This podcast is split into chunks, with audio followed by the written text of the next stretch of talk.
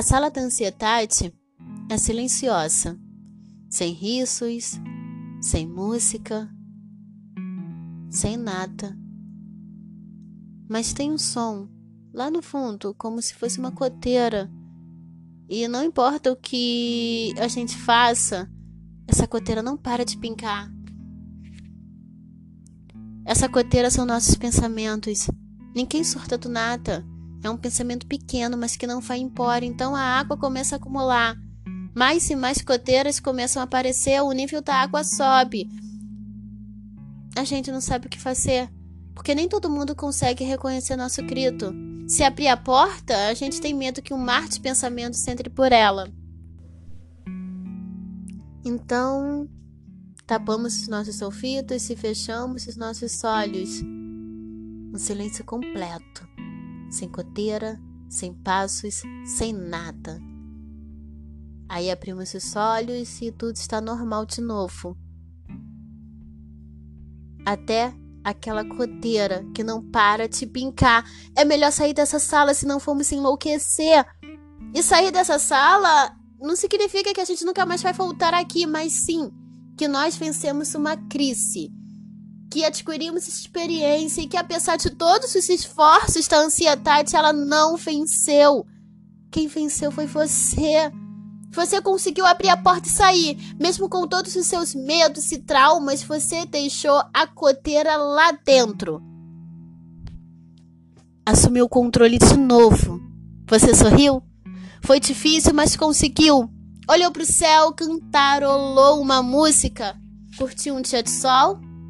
Apreciou um tia de chufa.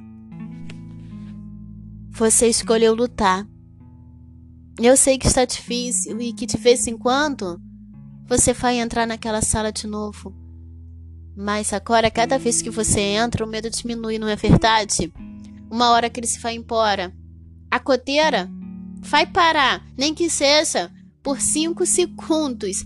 Mas essa é a oportunidade, é o tempo suficiente se você assumir o controle eu não sei se um dia essa sala vai sumir, mas eu sei que ela pode se transformar a cada vez que eu venço uma batalha dentro dela.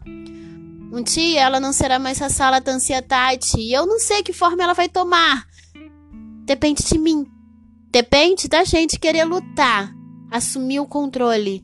Você? Eu? Ninguém aqui tá sozinho. Eu falo isso desde a primeira conversa.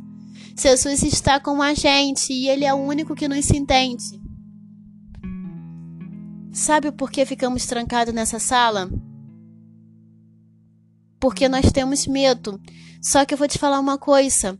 Quando estamos nessa sala, cada segundo dessa crise, a gente não está sozinho, porque o Senhor ele tá do nosso lado. O Senhor Deus não nos abandona.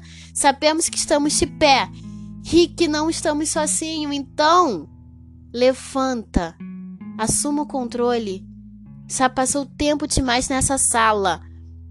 E não se esqueça de, quando estiver indo embora, chocar mais uma dessas caixas fora. Você não está sozinho. Jesus está junto com você. Bem, era isso que eu tinha para falar com vocês.